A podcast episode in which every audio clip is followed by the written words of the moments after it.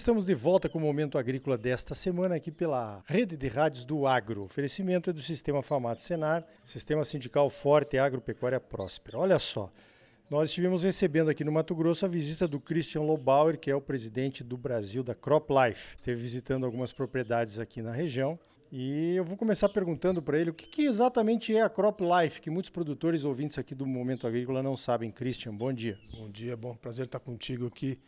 Importante a oportunidade de explicar. A Crop Life é, é o resultado da, da, união de cinco associações que os produtores talvez conheçam melhor. A conhecida ANDEF, que era a Associação Nacional de Defesa Vegetal, que tinha 40 anos de vida.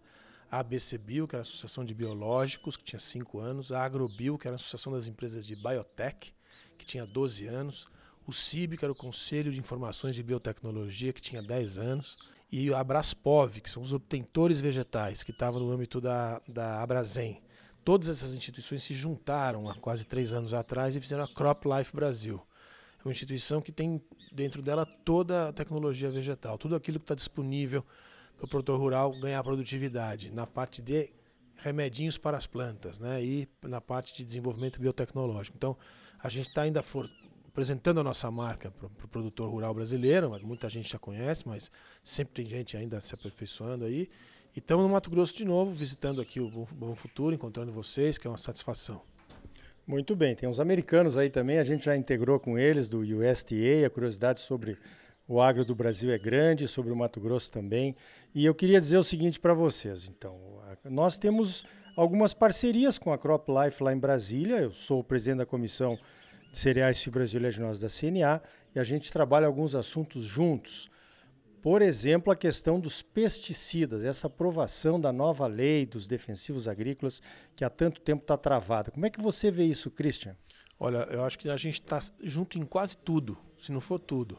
Quando não está, é uma, um ajustezinho fino ali ou aqui. Então, em relação ao projeto de lei dos pesticidas, o 6299, que foi aprovado na Câmara e está no Senado hoje, toda a força, então todas as instituições do agronegócio responsáveis estão tentando aprovar esse projeto agora no começo de agosto.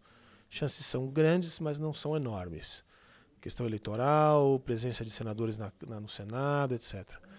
Talvez se não for em agosto, vai em novembro. É o que é está tá se negociando. Precisamos muito dessa lei. O produtor precisa muito dessa lei, sabe que ele precisa, porque a gente precisa de molécula nova no campo. E a gente tem dificuldade de aprovar molécula nova nesse país. A média de aprovação é de oito anos nos países da OCDE de dois a três anos. Depois a gente tem outras pautas também de interesse comum. Todo o desenvolvimento da parte de biotech, das sementes, está indo bem. No Brasil não tem tanto mais conflito nessa onda. A, a, legislação de biodefensivos, que tem uma, um ruído enorme aí. O que nós temos dito, aproveito a oportunidade para falar para vocês, é a gente quer defender a propriedade intelectual e a sanidade do ambiente produtivo. Só isso que a gente quer. Ninguém quer interferir na produção de ninguém, ninguém quer interferir na produção orgânica, ninguém quer atrapalhar a vida do produtor, ninguém quer interferir na vida de ninguém. E isso está sendo debatido, tem um ruído grande, a gente precisa conversar mais e acho que você tem, pode ajudar a gente nisso. É, e tem todo, todo o universo, vamos dizer assim, de detalhes, né? Embalagens, sacaria, é, regulatório, ilegais, produtos ilegais que está crescendo enormemente no Brasil, nós precisamos combater isso. É uma entidade, uma entidade grande, com muitos temas, é, toda a parte jurídica, toda a parte de comunicação institucional. Isso nós estamos fazendo aqui agora, de mostrar para o mundo que o agro, o agro, é sustentável, que o alimento é seguro e não está não tá contaminado, resíduos e contaminantes. E aí a gente pode ficar aqui o dia inteiro. A gente tem muitos assuntos de interesse comum e é isso que a CropLife faz. Ela entra em todos quando o assunto é coletivo. É isso que a gente faz. Christian, tem um ruído muito grande com a sociedade a respeito dessa nova lei dos defensivos, né? Porque aqueles mal intencionados vêm dizer que agora vamos aumentar o uso de defensivos ou envenenar todo mundo. Aquela conversa de longa data que a gente sabe que é totalmente falsa. Eu queria que você explicasse aí do ponto de vista Crop Life como é que vocês estão debatendo esse assunto. Olha, primeiro que a gente tem que estressar a seguinte afirmação o alimento brasileiro é absolutamente seguro. Isso tem que ser repetido, repetido várias vezes, porque não sou eu que estou falando. É o mundo que está dizendo. Um país não exporta para mais de 150 países comida se a comida não for segura não, for, não tiver resíduos e contaminantes no nível correto, de acordo com o Códex Alimentários, que é a referência internacional. Então a gente precisa convencer primeiro alguns brasileiros que têm aí uma aventura na cabeça dizendo que não é. O alimento é seguro, está limpo, está saudável, as crianças podem comer, etc. É, então, é, isso é o primeiro ponto. O segundo é assim, a gente tem que, acho que juntos, mostrar que o agronegócio brasileiro é sustentável na sua essência.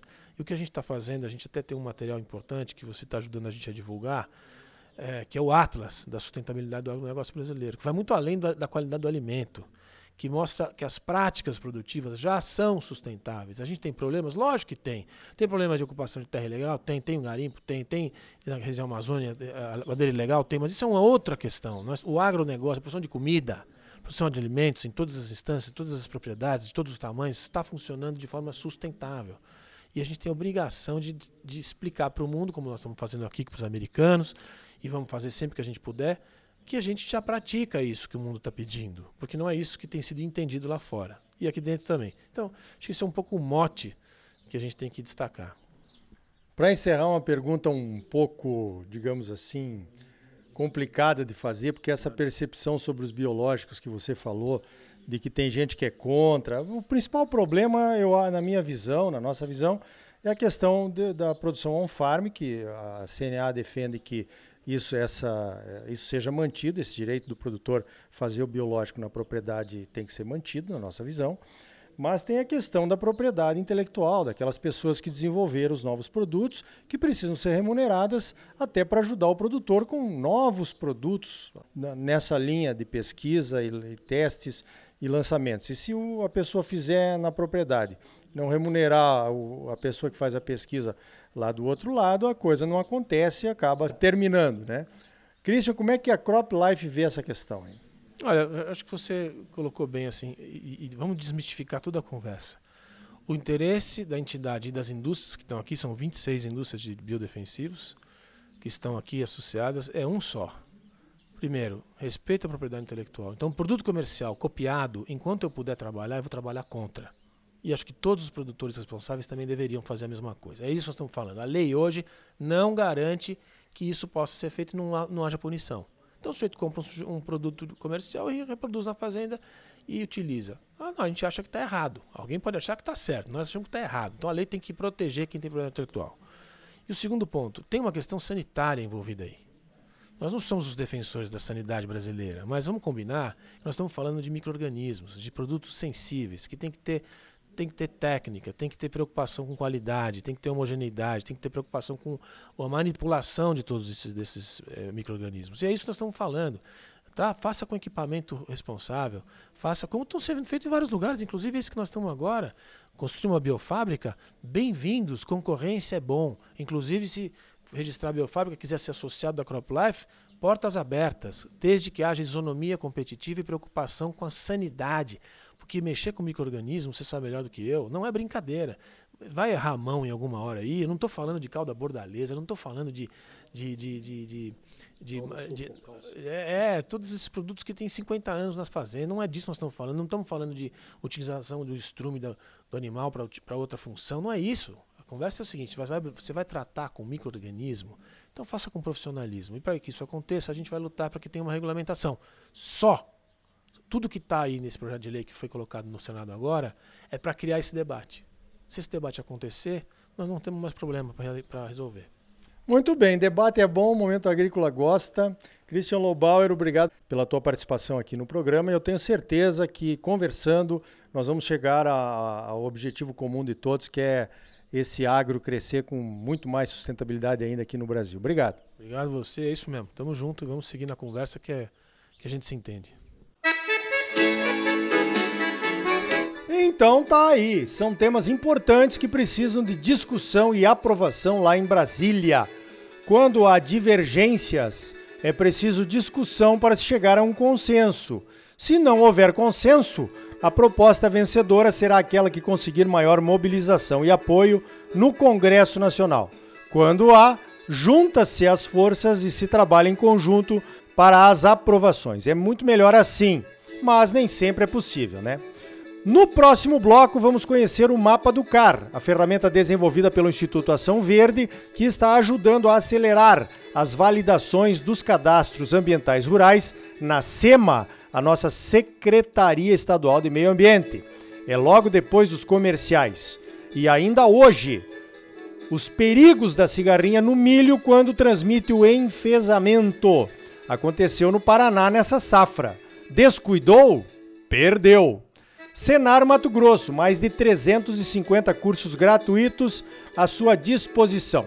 São gratuitos porque já foram pagos pelos produtores rurais do estado. Procure o Sindicato Rural de sua cidade, faça um dos cursos gratuitos do Senar e comece uma vida nova. Mas agora não saia daí. Voltamos já com mais momento agrícola para você. Música